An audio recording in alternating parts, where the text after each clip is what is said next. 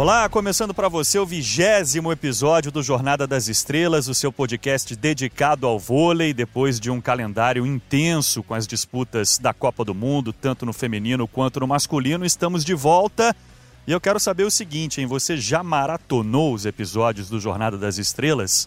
Tem entrevistas muito legais com o Bruninho, com o Lucarelli, com a Fabiola, levantadora do Sesc Rio. Enfim, muita coisa bacana aí. Se você ainda não ouviu os episódios anteriores, não perca tempo. Depois aqui do nosso vigésimo episódio, maratone os episódios do Jornada das Estrelas. Hoje com presença ilustre aqui, na minha opinião, um dos melhores narradores e mais experientes do Grupo Globo. Jader Rocha está aqui com a gente. Que prazer estar contigo, Jader. Você que brilhou no Mundial de Ginástica, no Mundial de Canoagem, está sempre aí narrando as partidas de futebol e narra também o voleibol com muita competência. Fala uma coisa para mim, há quanto tempo você transmite vôlei? Sei que você chegou aqui ao Sport TV em 2012, né? Verdade, Bruno. Um abraço para você, ao nosso capitão Carlão, a todos que estão ouvindo aí o Jornada. Bacana poder participar pela primeira vez assim, me sinto muito feliz. Obrigado pelas suas palavras.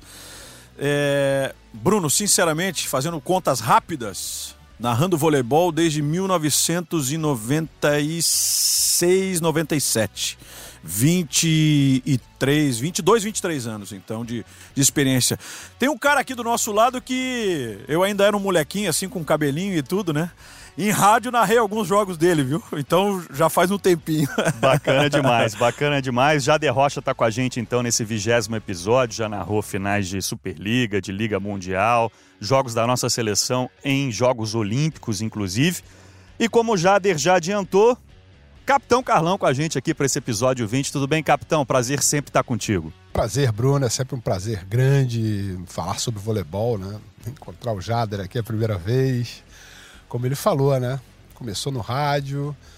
Aquele voleibol bem das antigas, né? Voleibol charmoso. Charmoso. É. Aí, Bola né? branca com vantagem. Isso aí. Nossa. O jogo demorava três dias, né, para encerrar. Mas era bacana, era bom demais, né? Cracaço jogando aí. Era muito mais fácil de contar a história, né? É um prazer, né? E sem dúvida nenhuma, falar um pouco sobre voleibol, né? Essa maratona que a gente teve aí. Apesar do cansaço, é sempre uma alegria grande. Estamos saindo do fuso do Japão, né? Finalmente, depois das Copas do Mundo feminina e masculina, uma rotina intensa de trabalho aqui, não só para a gente, mas também para os nossos outros colegas, né? Marco Freitas, Fabi, Nauber, os outros nossos outros colegas narradores também, né, Jader? E vamos começar a falar de coisa boa então. Vamos falar do título da seleção masculina na Copa do Mundo. E quero saber de vocês o seguinte: dá para dizer que é o maior título da era Renan? O que, vocês acham? Ah, não há dúvida. Eu, eu, inclusive, até no jogo em que o Brasil comemorou o título, né? É, tive a oportunidade de fazer aquela partida contra a Itália e, e o Renan ali deu oportunidade para outros jogadores é, em função do desgaste dos titulares, então ele botou a, a meninada para rodar. E eu estava trazendo essa estatística, é, fui buscar né, todos os títulos que ele havia conquistado, o período do Renan, nesses pouco mais de dois anos e meio. E de fato, se a gente for levar em conta o peso, né, aquilo que representa uma conquista como essa Copa do Mundo, ela sim é, tem um lugar especial nessa prateleira de conquistas do Renan. Tem uma Copa dos Campeões, tem dois campeonatos sul-americanos, aí vice-campeonato mundial, vice-campeonato ainda de Liga Mundial, além daqueles quartos lugares, né, nos dois anos seguidos de Liga das Nações, 18 e 19. Então, se a gente for é, observar o que é o peso dessa Copa do Mundo, de fato, é o grande título do Renan até aqui, né? Que embora nessa edição de 2019 não tenha sido um campeonato que distribuiu vagas olímpicas, mas sim um campeonato de muita relevância que deu pontos para o ranking mundial e já já a gente vai falar sobre isso também a partir do ranking que a gente tem o posicionamento dos grupos nos Jogos Olímpicos. E capitão Carlão, Itália não estava completa, Rússia não estava completa, Argentina também não. A gente também precisa, de uma certa maneira, relativizar essa conquista. Não desmerecer, jamais, mas também dar uma relativizada nisso aí, né? Não, desmerecer é impossível, né? Até porque a Copa do Mundo, quem já jogou, no meu caso eu já joguei, eu sei que é um campeonato muito difícil, desgastante. Né? Independente de quem esteja na Copa do Mundo, a gente viu né, que não foram todas as seleções completas, né? Você frisou uma, Itália, né, Rússia. O próprio Irã jogou contra o Brasil com um time misto, né? Foi surpreendente, Foi né, aquela escalação. Aquela... Foi um jogo até complicado para a seleção brasileira. E é difícil para o atleta se manter é, concentrado, é, é, o desgaste é muito grande, né? a temporada foi muito longa para muitos atletas. E eu acho que, é, como a gente falou, né? foi a conquista, sem dúvida nenhuma, mais importante para o Renan. Né? E, é a afirmação dele na frente da seleção brasileira. Aos poucos ele vai conquistando espaço, vai mostrando né, que ele está mais preparado. A gente tinha assim uma não era uma desconfiança, né? Porque o Renan entende muito de voleibol, foi um atleta espetacular, né? Mas o fato dele é, ter assumido a seleção né, sem sem estar tá dentro da quadra, né? Sem estar tá afastado por muitos anos, isso realmente deixou a gente com o pé atrás.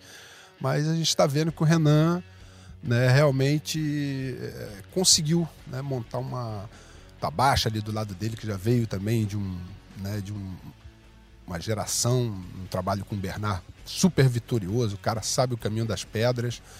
Então ele montou a equipe dele muito bem montada né? e de certa forma o Renan está surpreendendo.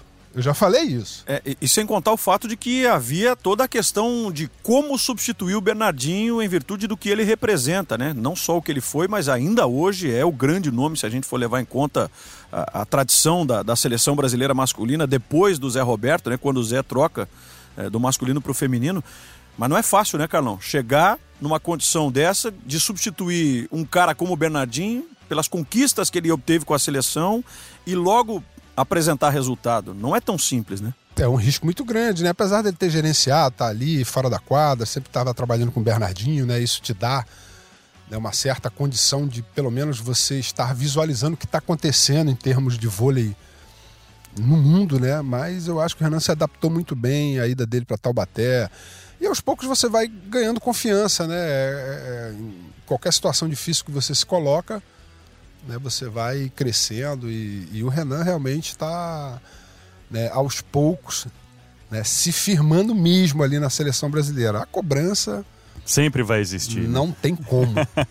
E como fez diferença também esse período de treinamentos em Saquarema, né? A mudança daquele time que a gente viu na Liga das Nações para essa Copa do Mundo.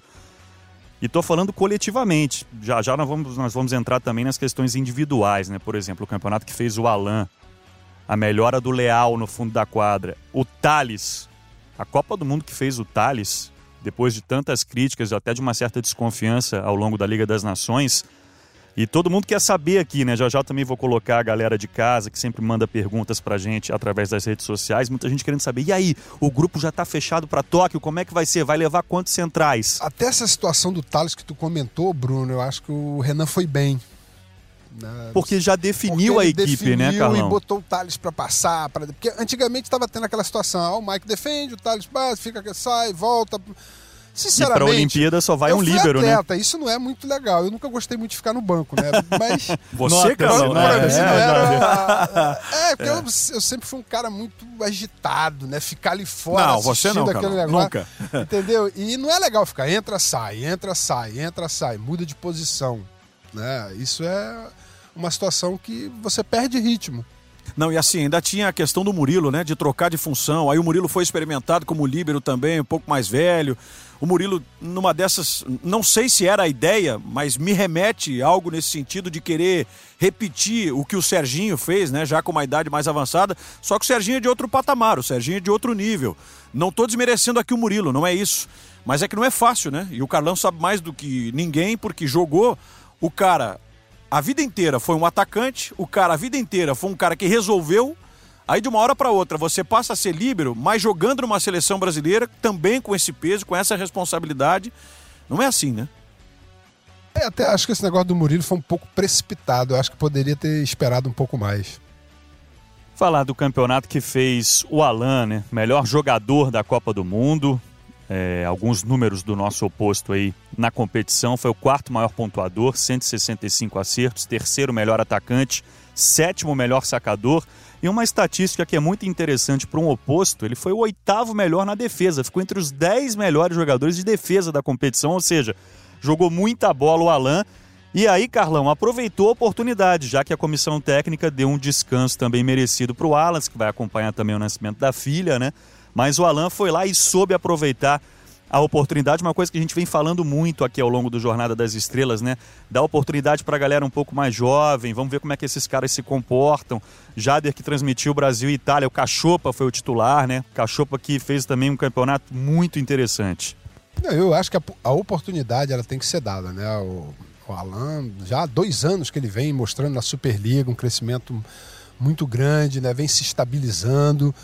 Né? Ele jogou aí pelo menos 5, 6, 4 a 5 anos com o William, um levantador extraordinário. Isso foi muito importante para ele, porque o William deu muita confiança para ele. É, Aprendeu pouco, na né, Superliga. É. Aprendeu pouquíssimo, é. né? E, e, ele segurou, né? segurou a, a, responsabilidade, foi muito bem, muito bem. Acho que vai ser um problemaço pro Renan definir agora aí essa titularidade, porque você conta com um cara muito experiente, mas que estava desgastado, que era o Wallace. Dá para ver claramente isso, é normal. Né? O cara estava desgastado. Né? E, e, o Alan, pô, tá na flor da juventude, tá? 20, 25 anos, pô, fisicamente sobrando, tá bem pra caramba, com vontade de jogar, com pouca rodagem. Né? Então acho que essa experiência é importante que a comissão técnica dê. Né? Até na entrevista com o Bruninho que a gente teve, a gente sente uma preocupação e tem que ser assim muito grande né, com os resultados. Né? Ah, não, tem que ir para o Sul-Americano, tem que ganhar, tem que ir para o Pan-Americano, porque a gente tem que. A gente sente essa preocupação e tem que ser assim. Mas se você não der oportunidade pra molecada, fica difícil, né? Falei de maratonar os episódios, esse que o Carlão tá citando é o 17 aqui do Jornada das Estrelas, o encontro dos três capitães lá em Saquarema, um episódio muito bacana, se você não ouviu, dá uma procurada, episódio 17 com o Carlão, Nauber e o Bruninho num papo sensacional, sou até suspeito para falar.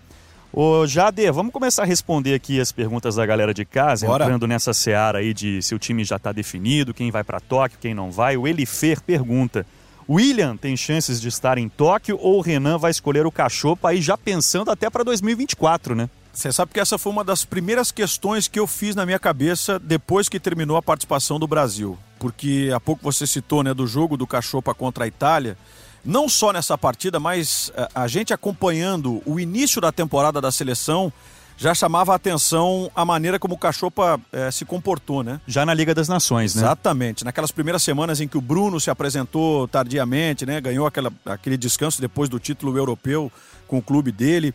É, ele, se eu não me engano, estreia na terceira semana lá em Portugal, Exato. né? É. Contra a Sérvia. Isso. E até então o Cachopa era o titular com o respaldo do Renan. E esse respaldo fez com que é, profissionalmente, é, dentro de quadra ele se transformasse.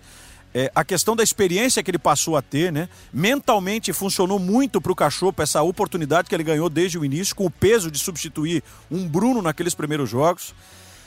Hoje, sinceramente, imaginando, é, Bruno e Cachopa são os levantadores.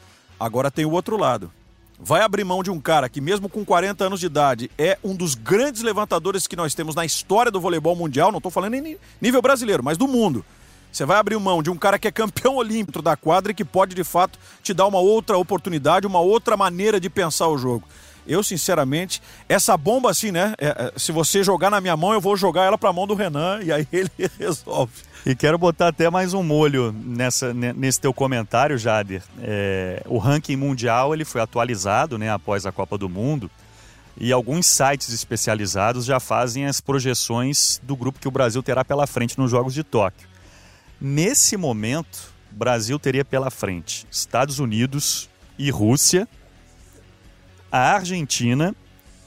E se Canadá e Irã vencerem os pré-olímpicos, vencedor do pré-olímpico europeu vai para o grupo, grupo do Brasil. Ou seja, pode vir Sérvia, pode vir França. Sinceramente, é, Bruno, eu gosto, cara, de uma chave difícil. Você Seria um grupo bem, da morte, eu acho né? Toda é isso vez, que eu tô querendo traduzir aqui. Toda né? vez que a gente caiu numa chave difícil, a gente se deu muito bem. Né, porque a gente entra com uma outra ligação. Né? Você jogar um clássico é diferente. Não estou dizendo que quem vai para a Olimpíada ali que não está na chave do Brasil, desse que você citou, que sejam pangarés, não é isso que eu estou falando, galera. Quando você joga um clássico, Brasil Estados Unidos, Brasil e Rússia, tua preparação é diferente. E aí só explicando. É outra coisa. Ah, sem dúvida. E aí só explicando rapidamente, o Brasil é o líder do ranking, seleção americana em segundo, depois temos Polônia, Itália, Rússia e a Argentina na sexta posição. Como é feita a distribuição nos grupos? O Japão, país sede, vai para o grupo A e aí os dois primeiros vão para o grupo B. Então, Brasil e Estados Unidos. E aí é de dois em dois. Polônia e Itália para o grupo A e Rússia e Argentina para o grupo B. É assim que funciona. Muita gente, inclusive, perguntou isso ao longo das transmissões, hashtag vôlei no Sport TV, e a gente ficou devendo essa, essa explicação. Então, agora, pegando carona até em alguns sites espe especializados, né, a gente já pode fazer essa, entre aspas, brincadeira, né? Já projetar o grupo do Brasil na Olimpíada. É, porque certamente, né, aquilo que o Bruno falou no início do podcast, né, a gente sabe que essa Copa do Mundo, né, várias seleções foram completamente mexidas, é. né? E na Olimpíada, galera, vai, vai ser. todo mundo com a Não, força máxima. E né? transforma, naturalmente, a Olimpíada já é, na fase de grupos, uma decisão atrás da outra. É um torneio cruel, não né? Tem, não tem como. Se você ratear no primeiro jogo, você corre o risco de ficar de fora. A gente já viu isso com o masculino, o próprio feminino do Brasil já passou por esse sufoco. Pega uma chave como essa que o Bruno escreveu aqui, com uma seleção casca grossa atrás da outra, ou você joga 100% ou mais desde o início, ou então, né? É, porque também corre o risco, né? Que você, né, dependendo da classificação que tu tenha na chave, o teu cruzamento. É, tem outro, esse é outro ponto. Esse com é a outra ponto. chave vai ser um pipinaço. E é viu? por isso que eu digo que é cruel, né? Porque você já tem uma primeira fase que você tem que dar tudo. E já vai para um jogo eliminatório, quartas de final.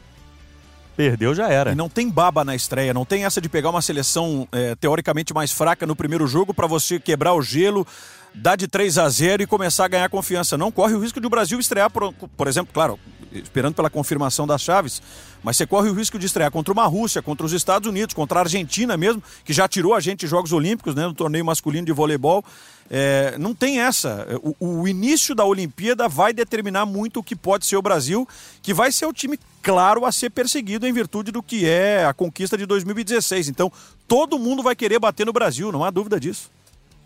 E aí, Carlão, na tua opinião, quem surpreendeu nessa Copa do Mundo e quem decepcionou? Já vou até me adiantar. Para mim, quem surpreendeu foi a seleção japonesa.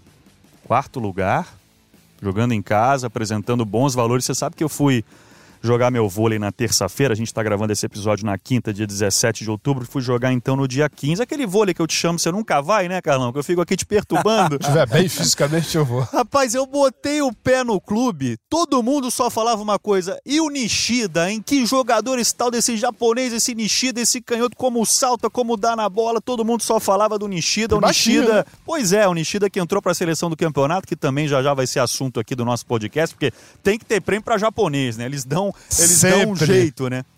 Então já fiz a pergunta e já respondi. Para mim, quem surpreendeu foi o Japão e quem decepcionou foi a Itália. E para você, Carlão? Também achei que o Japão, de certa forma, surpreendeu. Eu até torço muito pelo Japão, né? Em função de tudo que eles fazem pelo voleibol, né? Eu sempre já falei isso nas transmissões. É o país que primeiro colocou prêmios no voleibol, né? Premiação, né? For sempre fortaleceu muito o voleibol. Né? E, e, a gente tem que torcer. Né? E, e o Japão sempre teve, teve esses problemas né, de jogadores mais baixos fisicamente, mas gostei muito da seleção japonesa. Talvez um, um dos campeonatos que eu vi a seleção japonesa jogar assim com mais consistência. E para mim, vou até passar a bola para o Jader também, porque eu coloco a Itália como decepção. Tudo bem, as principais estrelas não estiveram presentes, mas a Itália, pelo campeonato nacional que tem, por toda a sua tradição no esporte, acho que jogou muito abaixo, sobretudo no último jogo já. Foi. Mas é. outra seleção hum. também achei que jogou muito abaixo e me decepcionou um pouco até, assim, apesar de não estar completo, o time da Rússia, a é. seleção russa. Ia falar sobre isso também. Contra os Estados Unidos, pô, tomou um set lá. Foi tava... 3 a 0 inapelável, né? Absurdo. Teve um set que estava perdendo de 20 a 8. É, não dá. Não dá, mesmo que não esteja a seleção completa, entendeu? E quando a gente fala de Itália e Rússia, Nossa. como diz o nosso Gustavo Villani, são as camisas que entortam varal no é, voleibol não, mundial. Você né? não pode ir para um jogo desses e, e, tomar de 20 a 8, por exemplo. Você está com o time reserva, mas é a Rússia, é, né? Mesmo é sabendo que não, não tem Kliuka, Muzeski, Mikhailov, enfim, faltaram alguns jogadores ali importantes. Seleção bicampeã da Liga das pois Nações. Então, né? é isso. O peso, a Zaitsev, Juan Torena, Gianelli fazem falta, muita para a Itália. Mas há de se considerar também o, o, o Blendini fazendo algo que eh, tem sido costumeiro, né? E é ano pré-olímpico também. É, foi para o campeonato para experimentar, né? Foi para dar ritmo para alguns jogadores mais jovens, foi testar essa molecada. Naturalmente, ele vai fazer com que esse trio volte, a Itália vá crescer de patamar. Eu me surpreendi muito com a Argentina também. Esse Sim, início de trabalho sim. né, do, do Marcelo Marcelo, Mendes. Mendes e do Dileu juntos lá. Acho que a Argentina vem com uma outra perspectiva para essa, pra essa temporada de 2020. é, ganhando confiança, tecnicamente melhorando muito, né? E tendo esses dois caras que são vencedores por si só, conhecedores do nosso voleibol, do que a gente traz também. Eu não sei, eu, eu fico com aquele pezinho atrás. Gato escaldado com a Argentina, né? Sempre, sempre. Quinta colocada e sem Facundo Conte, sem Decheco, sem Solé, sem Pablo Crer. E com baita campeonato do Agustin Losser, o central, e do Sanches, o levantador. E aí quero arredondar a Copa do Mundo masculina, já passando para o assunto premiação. Muita gente na bronca, Carlão, com o fato do Ishikawa ter sido eleito um dos melhores ponteiros, né, ao lado do Leão, e com o Sanches, o levantador da Argentina, não ter levado essa premiação individual. Muita gente, claro, pedia que o Bruno fosse o premiado, mas também, pelo que eu consegui monitorar nas redes sociais, muita gente pedindo para que o Sanches fosse premiado, que inclusive vem jogar aqui no Sesc Rio de Janeiro, na, na nossa Superliga, né? É, ele estava em primeiro, né, na- nas estatísticas, ali no final, de repente, sempre. No Japão, ele sempre arruma um jeito de colocar a galera, né? Eu, eu lembro que eu participei de um campeonato lá, inclusive, né, e o técnico atual, Nakagashi, né? Era para eu ter recebido o prêmio de. eu, é, ele, ele, ele recebeu o prêmio, passou por mim e me pediu desculpa. Ficou, ficou constrangido, Ficou- né? Não, Teve eu isso, nunca é? vi um, joga... Foi, um jogador ficar tão constrangido por ter recebido o prêmio. Não era para eu estar aqui, né? Algo assim. É. Que coisa. É, mas é muito do japonês também, né? Tem, tem muito disso, né? Sei lá, eles também bancam, né? É óbvio que esse, esse negócio de premiação tem política. Isso aí é. né, o pessoal reclamando também porque o Leal não estava na seleção do campeonato. É, até um questionamento do Josué Pontes aqui, exatamente esse. Poxa, o Leal merecia o prêmio de melhor ponteiro ao lado do Leão e ele fala também do Sanches aqui, só registrando mais uma participação. É, mas sinceramente eu também já levo aí pro lado um pouco político, né? É, eu Sem acho dúvida, que deram sem uma dúvida. dividida aí. E só pra gente registrar, quem acabou levando o prêmio de melhor levantador, aliás, pela segunda vez, foi o Christensen dos Estados Unidos, que já havia sido eleito em 2015. Foi também o melhor levantador do Campeonato Mundial do ano passado, levou mais um troféu pra casa. Parabéns, bem, né? então. Que Jogou muito bem. Muito essa bem, claro, é nível, craque, né? é craque, é craque. Tá bem entregue, tá Nossa, bem entregue. Mantém o nível. É. Dar os parabéns, então, para a nossa seleção brasileira masculina, uma baita competição, campeã invicta da Copa do Mundo, perdendo apenas cinco sets ao longo do torneio. E agora, o Brasil é tricampeão mundial, tricampeão olímpico e tricampeão da Copa do Mundo. É muita coisa. Parabéns ao Renan e a todos os jogadores do Brasil. E a gente vai esperar com muita ansiedade o início dessa Superliga, porque vai ser uma Superliga demais. Todo mundo querendo mostrar serviço, querer, querendo garantir uma vaga nos Jogos de Tóquio. Último registro que eu faço aqui sobre voleibol masculino, um registro rápido. Betim foi confirmada como a sede do Campeonato Mundial de Clubes Masculino. Torcedor mineiro vai poder se reencontrar com o Leal e também com o Simon, né? Depois daquela saída conturbada do Simon do Cruzeiro se transferindo para a equipe do Tivitanova. O campeonato acontece em dezembro.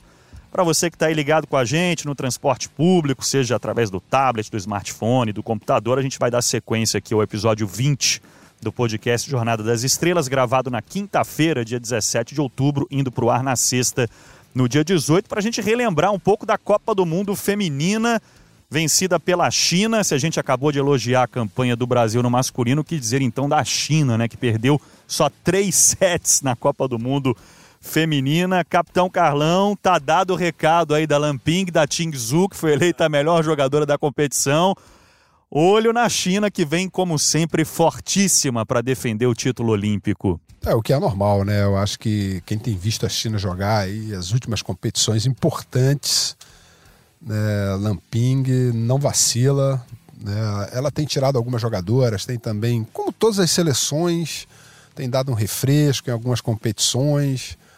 Né? a Tinzu não jogou a final né, da Liga das Nações, né? Mas agora mostrou que está plenamente recuperada. É uma jogadora extraordinária, né? E, e, sem dúvida nenhuma, é a seleção a ser batida, é a China. Né? Pelo que vem mostrando aí né? durante pelo menos uns 7, 8 anos. Não à toa ganhou as duas últimas Copas do Mundo, né? 15 e 19. É, Por aí já se mostra o que é o período de, de hegemonia. E o que chama atenção o, o fato de surgirem muito boas jogadoras e jogadoras jovens. A gente fala da Tinzu, tem o quê? 22, 23 anos? 23, se eu não estou enganado. Se a gente for lembrar, quatro anos atrás, quando a gente né, transmitia os jogos, os primeiros jogos da Tinzu, ela era uma adolescente, já jogando uma enormidade. Então sempre tem surgido atletas na China, no vôlei feminino, é, com 16, 17 anos, e elas já são colocadas pela Lampim para jogar na seleção principal. E a partir dali se monta um time fortíssimo, claro que girando em torno da grande estrela que é a Tinzu. Se tirar a Tinzu do time, não é que vire um time comum. Ele passa a ser um time que é, dá condição ao adversário de ser batido, derrotado, assim, em condições um pouco mais iguais. Ela enquadra Aí vira um absurdo, vira uma dor de cabeça daquela. Olha, me arrisco a dizer que o time vira comum, viu?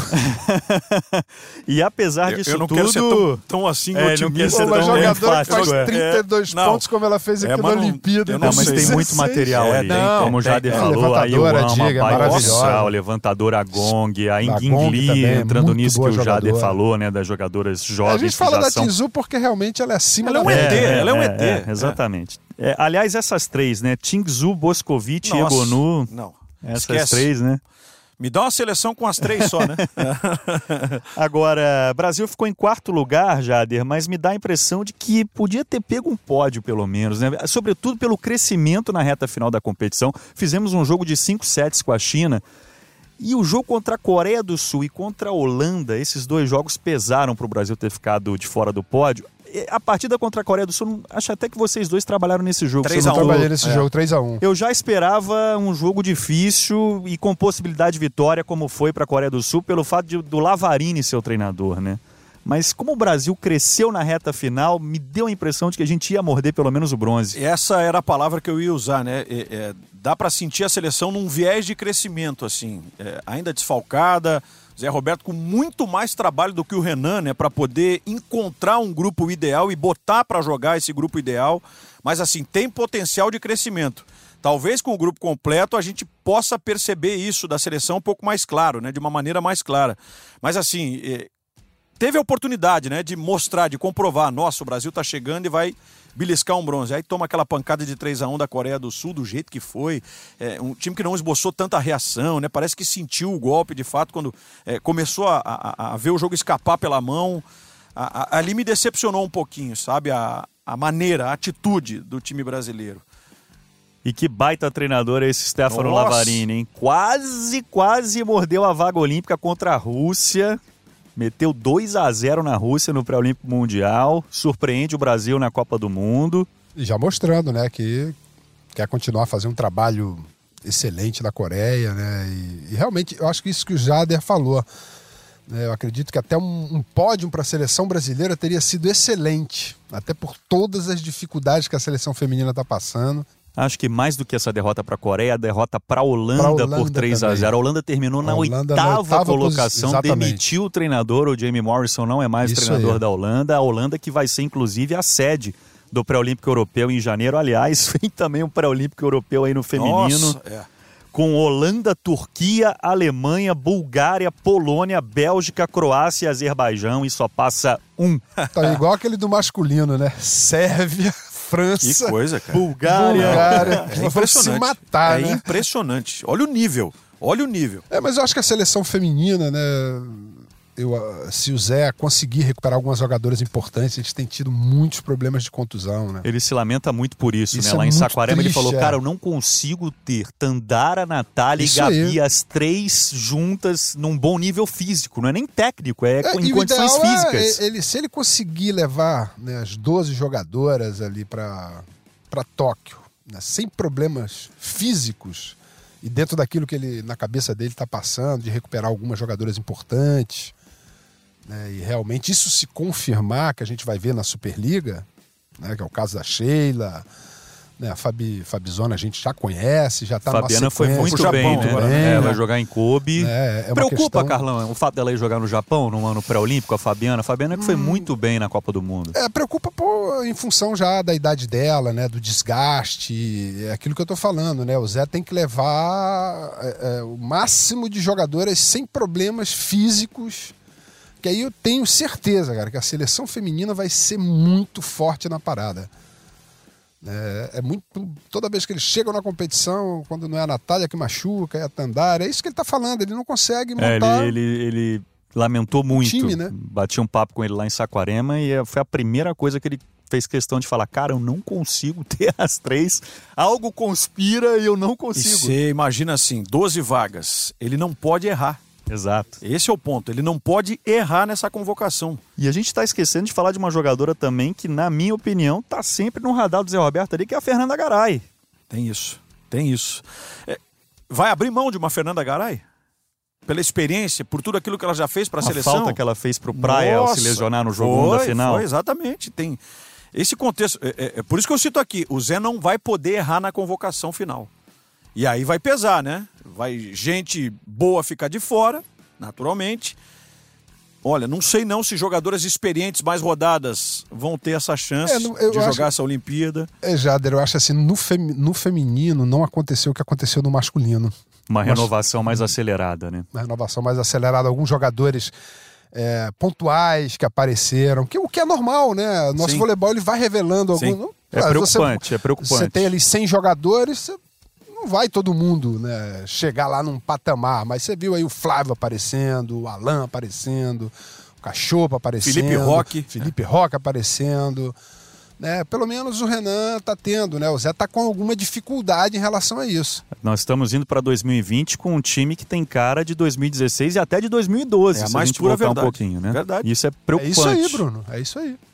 E é que uma... pode estar tá jogando e de uma hora para outra, eu acho que você se lembra muito bem em Londres, né, no time masculino. Eu canso de dizer isso. Quando o Dante saiu da quadra, a gente perdeu a Olimpíada. Ali para a Rússia, aquele jogo. Não vou aqui afirmar, mas foi coincidência, né? E o cara já foi meio desgastado, desgastado né? no limite, todo mundo lembra disso. E aí, em cima disso que você está colocando, Carlão, quero também saber a opinião do Jader. Estou muito curioso para saber como vai ser a Superliga da Sheila. Esse é o grande ponto, né? Talvez da seleção. O Zé dá essa oportunidade para ela voltar para a seleção brasileira. Naturalmente, e, e, e, era de se esperar uma atuação bem abaixo daquilo né, que a gente conhece da Sheila, tem em virtude de estar tá voltando agora depois da maternidade. Mas ela vai ter que jogar. E não é jogar simplesmente, ela vai precisar ser próximo da Sheila, que ela um dia já foi, né? Ah, tá mais veterana, tá mais velha, 36 anos de idade, tudo bem, faz parte, é inerente. Mas assim, se quiser pensar em seleção e se o Zé pensa em dar essa chance para Sheila de terminar a carreira jogando uma Olimpíada com possibilidade de medalha, ela mesmo vai precisar se provar, né? Sheila, que foi também entrevistada aqui no Jornada das Estrelas, mais uma vez aqui vendendo o nosso peixe, né? Dá uma procurada sempre aí no episódio, é bom, é bom. É. no episódio da Sheila e, e fiz questão de perguntar para ela o seguinte: Sheila, ano que vem, lista das 12 que vão para Tóquio. Se o seu nome não tiver lá, como é que vai ser? E a resposta dela me surpreendeu de como ela está afim de se doar e não está pensando em já ter a vaga garantida na Olimpíada. Agora por que, que a gente tem falado nessa questão de Tandara, Natália, Gabi juntas? Porque hoje, Carlão, a maneira que a gente está vendo o voleibol feminino, acredito que não adianta mais você querer equilibrar o jogo a partir da recepção. Se você não tem uma definidora de bola alta, lascou, né? É o que tem a Itália com a Egonu, é o que tem a China com a Tingzu, embora a Tingzu seja ponteira, e é o que tem a Sérvia com a Boscovic, né?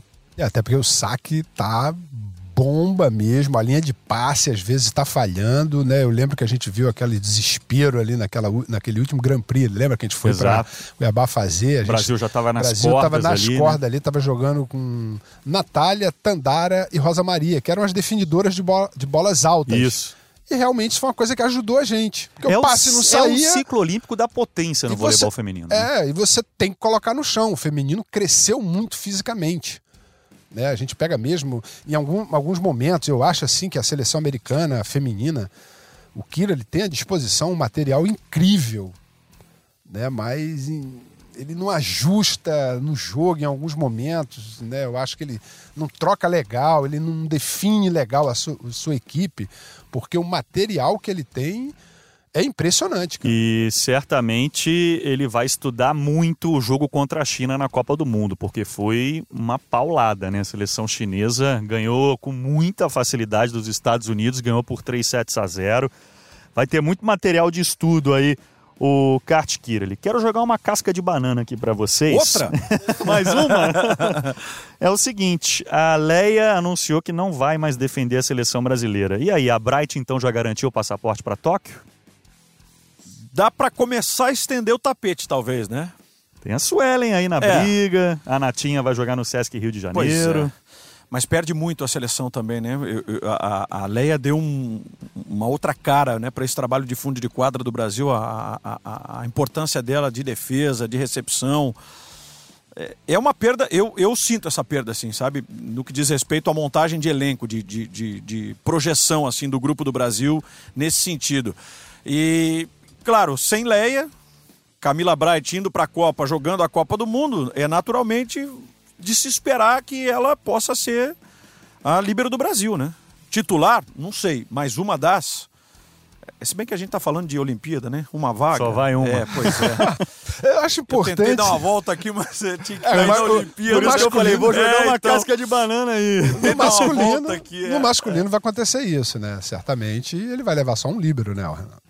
Sim, e, e, o Thales, e, o Thales, por tudo que fez na Copa do Mundo. Tudo que fez agora praticamente garantiu. Mas a pergunta é no sentido de que a Bright fez uma baita de uma Superliga, né? É difícil a gente imaginar uma queda de rendimento tão grande da Bright nessa próxima Superliga, né? Não, eu acho difícil. Eu acho que, o Bruno, tem que ser dentro daquilo que você falou, né? Em relação, bem parecido com a Sheila. Eu acho que você não tem que, na, na tua cabeça, você não tem que estar tá garantido. Isso eu tô falando uma coisa particular tua, como atleta. Tá? Tem que mostrar. Você tem que mostrar. Por exemplo, foi o que eu fiz. Eu joguei dois anos na praia. Quando eu quis voltar para a quadra novamente, o que, que eu fiz? Eu joguei a Superliga. E joguei bem. Fui campeão. Aí sim eu fui convocado de novo para a seleção brasileira. Eu acho que. Numa esse, consequência do que você isso, apresentou na quadra. Esse né? é o caminho normal, porque aí você não cria atrito, você não cria nenhum problema, nenhuma falação. Né, eu acho que a consciência da Sheila está perfeita em relação a isso. Aquela coisa de não levar a vaga na mão grande, né? Isso aí. Só pelo fato de ter sido quem você foi, né? Independente do nome, não é isso. Eu não estou citando nenhum nem outro, mas é, é aquilo, a estrela, o currículo, e aí simplesmente, opa, a gente tem esse ou essa jogadora. Pode botar no grupo. Não, mas e aí, mostrou? Se capacitou? É, mesmo que o Zé esteja dando né, essa confiança toda, que realmente ele confia, né? Ele foi bicampeão olímpico com a Sheila. Tô dando um exemplo só, né? Pelo amor de Deus. Então, o cara vai confiar, mas o atleta tem que se colocar nessa posição, né? uma posição de batalha mesmo. E dentro do que vocês estão falando, né, para a gente também já começar a arredondar aqui o assunto Copa do Mundo Feminina, que campeonato fez a Lorene também, né? Não só a Copa do Mundo, mas também a Liga das Nações. A gente tocou aí na, no assunto Sheila, né? Que campeonato fez a Lorene, né? Não, e foi bom de ver exatamente aquele ponto, né? De você ter rodagem, experiência, quilometragem, sentir uma competição como uma Copa do Mundo, enfrentar seleções mais pesadas, mais tradicionais. É, o fato de botar a camisa da seleção brasileira já implica numa responsabilidade imensa para uma menina que tem essa chance e numa posição é, que é crucial, né, determinante, definidora, que vai descascar o abacaxi, como eu costumo brincar nas transmissões, é, foi bacana de ver também, né, esse crescimento, essa maturidade que ela encontrou e, e, e deu para ver que ela vestiu a camisa, não sentiu o peso, ficou legal à vontade. Segurou a onda, segurou né? Segurou a onda de uma maneira bem interessante. Eu, eu curti de ver a Lorena. E, Carlão, vai trabalhar diretamente com o Zé Roberto nessa próxima temporada. Será jogadora do São Paulo Barueri, né? O que vai ser bom, o Zé Roberto pode consertar diversas coisas, né? problemas que ela possa ter, vai ficar em cima, vai cobrar, né? Ela ainda é muito jovem, mas ela conquistou o espaço dela, né? Ela começou a ter oportunidade ali na Liga das Nações, né, confirmou, foi bem. Não é uma jogadora, né? As pessoas falam que ela não é muito vibrante. Até vibrando ela já tá, entendeu? Sim, tá, tá mais solta, tá mais confiante. Aí no pré-olímpico jogou bem, confirmou mais uma vez. E agora na Copa do Mundo. E ela tá aos poucos assumindo a posição dela. Vamos responder então a última pergunta aqui dos nossos ouvintes. Matheus Costa A seleção masculina em relação à seleção feminina, já pensando em Tóquio, é a que tem o grupo mais fechado? Acho que o que ele quer que a gente responda é o seguinte: o Zé Roberto vai ter mais trabalho para definir o grupo olímpico do que o Renan? Não sei. Boa, Jader. Sabe por quê? Porque o Renan tem muito, muitas opções boas. E muita gente boa vai ficar de fora, em virtude do que é a qualidade hoje. O feminino. O tal... leque é mais restrito. Exato. Então a escassez vai fazer com que o Zé também tenha dificuldade, mas para precisar encontrar, né, Carlão? É, jogadoras que consigam suprir talvez a ausência de outras que, por lesão, sei lá, enfim, até por outros fatores, não, não estejam aptas a, a jogar. Mas eu sinceramente não sei. O peso é para os dois lados, né? Adorei a resposta. Adorei a resposta. É, a dificuldade vai ser idêntica, né? Até porque você tem que esperar o tempo passar, né, batendo aqui na mesa, mas. Sem lesão. É, isso Por aí. Favor. Superliga limpa, né? É. Não, não, ninguém se machucando, é, pelo amor Isso de Deus, é o mais né? importante. E o né? campeonato vai ser duro, né? O vai. campeonato vai ser pesado. Começando no dia 9 de novembro, a Superliga Masculina. Transmissão, claro, dos canais Sport TV. Nosso primeiro jogo será Botafogo e SESI São Paulo. E no dia 12 de novembro, o início da Superliga Feminina com Flamengo e Minas. Essas as primeiras transmissões. Rapidamente, assim como fizemos com o masculino, ranking mundial atualizado do feminino. China na liderança, Estados Unidos em segundo, a Sérvia em terceiro. Brasil está na quarta posição, depois vem Rússia em quinto, a Holanda, que não está garantida nas Olimpíadas, em sexto, Japão em sétimo lugar. E a Itália em oitavo. A Itália que pagou o preço da renovação há quatro anos, né, nos Jogos do Rio, ficou apenas na nona colocação. E isso pesa muito para a colocação da Itália no ranking mundial. Fazendo um esboço, então, o Brasil iria para o grupo A, que é o grupo do Japão, teria Sérvia, Coreia do Sul, República Dominicana e, quem sabe, a Colômbia, já trabalhando com a hipótese da Colômbia ser a vencedora do pré-olímpico sul-americano. Bom, passando a régua então no assunto voleibol de quadra, queria agradecer mais uma vez ao pessoal que mandou as perguntas. Foram representados nesse episódio 20 pelo Matheus Costa, pelo Josué Pontes e pelo Elifer. Muito obrigado, galera, pela participação através das redes sociais. A gente está gravando esse episódio, eu reforço, no dia 17 de outubro, uma quinta-feira, e na quarta, dia 16, foi divulgado o calendário 2020, Carlão, do voleibol de praia. E aí, com a não realização da etapa de Fort Lauderdale, que seria uma etapa cinco estrelas, a CBV já definiu as duplas que vão representar o nosso país lá em Tóquio. No masculino, portanto, Alisson e Álvaro, e Bruno e Evandro, e no feminino, Agatha e Duda, e Ana Patrícia e Rebeca. Esses serão os oito atletas que vão representar o nosso país nos Jogos de Tóquio. Desde já, boa sorte para essas duplas. E só lembrar que o prazo final da corrida olímpica brasileira segue até fevereiro de 2020, mas exatamente por causa disso que eu falei, da não realização da etapa de Fort Lauderdale, já temos essa definição dos atletas do voleibol de praia. Nós teremos até fevereiro do ano que vem uma etapa quatro estrelas em Chetumal, no México, então ninguém mais pode alcançar essas duplas citadas, Capitão Carlão, e de fato acho que são as melhores, né? Tiveram aí um ano também muito desgastante, muito exigente para assegurar essas vagas em Tóquio.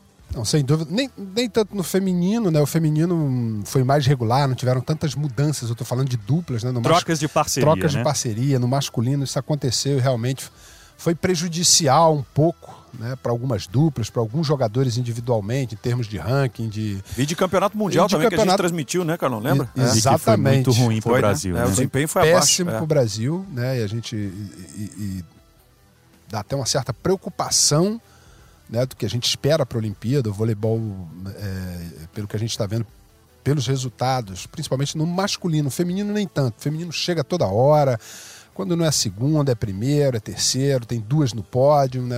Nosso feminino está fortíssimo, né? mas no masculino a gente viu que a temporada no Mundial não foi legal. Né? A gente quase não chegou ali num pódio, muita dificuldade, mas eu confio muito né? no Bruno, no Evandro. É, confio também no Alice e no Alvin. Né? Tá de parabéns essa dupla que se juntou rápido e conseguiu reverter. Teremos os dois campeões olímpicos, né? Agora separados. separados. Né? É, e um primeiro participante que é o Alvin, né? Muito legal, canhoto, paraibano. Caras é. com lastro também, né? É, essa é, Não, é que agora é diferente, ponto, né, é. Jada? Essa corrida olímpica é muito dura, é Sim. muito desgastante, é uma briga intensa, e principalmente no masculino, todas essas trocas aí causaram, causaram alguns problemas, mas agora o planejamento é diferente. Né? Agora eles vão se preparar exclusivamente para a Olimpíada e a confiança é sempre muito grande no vôlei de praia, apesar dessa preocupação que eu citei com o masculino. Que eles tenham tempo para se preparar e episódio 19, tá, gente? Tem um papo com a Agatha e com a Duda, se você ainda não ouviu. Vá lá e... Porque Boa. a gente também falou muito sobre os Jogos Olímpicos, embora naquela oportunidade elas ainda se esquivassem um pouco. Não, a gente ainda não tá com a vaga garantida, tá quase, mas... Isso é bom para quem vai ouvir agora, já ouve com o exercício isso. mental de que sabe que elas vão jogar a Olimpíada, né? Pronto. Isso aí, isso aí. Jader Rocha, queria agradecer muito a participação aqui com a gente, tá? Foi um prazer recebê-lo. Obrigado, venha mais vezes. Certamente, agradecer aqui o convite e. Olha. Gostou? Dá para voltar mais, claro. Não, muito bom, muito bacana de poder falar do nosso esporte, um dos grandes esportes que nós temos aqui no Brasil, né? O segundo em popularidade, enfim, só atrás do, do, do futebol. Bacana demais de poder contar um pouquinho das, dessas histórias e, e, e, falar a respeito do nosso grande voleibol aqui no Jornada nas Estrelas. Valeu, Bruno. Valeu você, Jader. Então, lembrar os amigos que vem aí a Supercopa, vem aí a Superliga, Superliga masculina dia 9 de novembro com Botafogo e Sais São Paulo, a Superliga feminina no dia 12 do mesmo mês com Flamengo e Minas. Tem também Circuito Brasileiro de Voleibol de Praia, vem aí a etapa de Cuiabá. Muita coisa pela frente, hein, Capitão Carlão? Obrigado pela presença. Ah, sempre um papo legal, né? Jader, Bruno, né? a gente falar do voleibol né? e discutir aqui, trocar uma ideia. E não desliga não, viu, galera? Porque a gente vai ficar cansado, mas vocês também vão, de tanto ver voleibol. o, o, bom é isso, né? Termina a temporada de seleção, vem temporada de clubes. A gente não quer que acabe nada. Nada, vambora. Direto. Sempre. E queria encerrar de uma maneira diferente hoje. Queria dar uma dica de livro e uma dica de filme para você que gosta de voleibol. Dica de livro é a seguinte: Bebeto de Freitas, O que eu vivi, em entrevista ao jornalista Rafael Valese, da editora Vozes, um personagem dos mais importantes do nosso voleibol. Não é só uma biografia do Bebeto, é uma reflexão sobre gestão esportiva no país. Já comecei a ler e estou gostando muito. E a dica de filme, muita gente só foi descobrir que a Macris é uma atleta vegana ao longo das transmissões da Copa do Mundo. E nas plataformas de streaming tem um filme chamado A Dieta dos Gladiadores que explica muito bem essa relação entre veganismo e esporte de alto rendimento. Então, A Dieta dos Gladiadores, em inglês, The Game Changers, é um filmaço então ficam aqui essas duas dicas, uma dica de livro e uma dica de filme, para a gente encerrar esse episódio 20 do podcast Jornada das Estrelas. Muito obrigado a você que nos acompanha nas principais plataformas agregadoras de podcast do Grupo Globo. Esse episódio 20, gravado na quinta-feira, dia 17 de outubro, indo para o ar na sexta, dia 18. Valeu, galera, e até a próxima!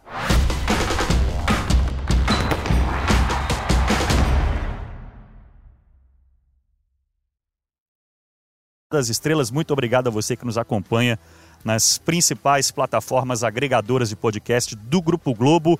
Esse episódio 20, gravado na quinta-feira, dia 17 de outubro, indo para o ar na sexta, dia 18. Valeu, galera, e até a próxima!